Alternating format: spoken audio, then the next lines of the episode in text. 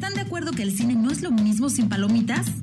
Palomitas de maíz, análisis de cine con Carlos Juárez.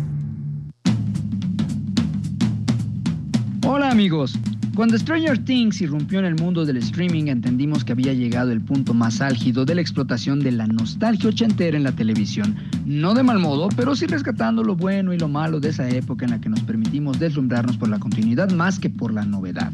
A su regreso en una cuarta temporada de Stranger Things se convierte casi casi en el reflejo de lo que ha sido Netflix a prácticamente 15 años de que su nombre comenzó a circular en boca de todos. Un monstruo noble que es capaz de ofrecernos tremenda diversión, aunque para ello tenga que sacrificar coherencia y dejar la calidad de lado. Esto no significa que la nueva temporada que ocurre en el pueblo más terrorífico de Indiana no valga la pena, por el contrario, se convierte en el episodio más grande, aplastante y sádico de la franquicia, pero también el más centrado en repetir los pecados estructurales de una década que no se caracterizó en televisión por una producción sesuda. No obstante, lo que ocurre ahora en Hawkins es el rompecabezas del rompecabezas, pero su desarrollo es tan ligero que ofrece horas de diversión a costa de la angustia de sus protagonistas, quienes se ven más amenazados y confundidos que nunca en lo que es ahora la auténtica y real escenificación del pueblo chico e infierno grande. Los hermanos Doffer deciden llevar la historia más allá y ahora dividen su trama en cuatro escenarios y grupos distintos, extendiendo el enigma de Once y sus amigos hasta Alaska, en lo que parece un intento forzado por expandir la historia hasta que nos damos cuenta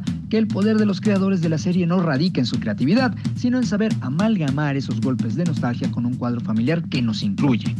Al tiempo que se vuelve más compleja y oscura, Stranger Things defiende su esencia juguetón y nos presenta la evolución de los otrora niños que ahora deben buscar la aceptación fuera de ese círculo que parecía irrompible. Ahora dispersa, la pandilla deberá entender que en la soledad es cuando crecen los más terribles miedos y la cuarta temporada no tiene reparos en ser siniestra para hacerles y hacernos entenderlo. De manera muy discreta, Stranger Things nos pide colaborar con los nuestros y el entorno, pero a sabiendas que es un vehículo de entretenimiento no nos pide clavarnos en el supuesto mensaje, sino disfrutar del camino con rostros conocidos y entrañables. Comentarios y sugerencias son bienvenidos a la cuenta de Twitter, arroba Juárez Solraca, ahí despachamos. Se despide de ustedes Carlos Juárez y la próxima semana les seguimos a esto del cine y las series.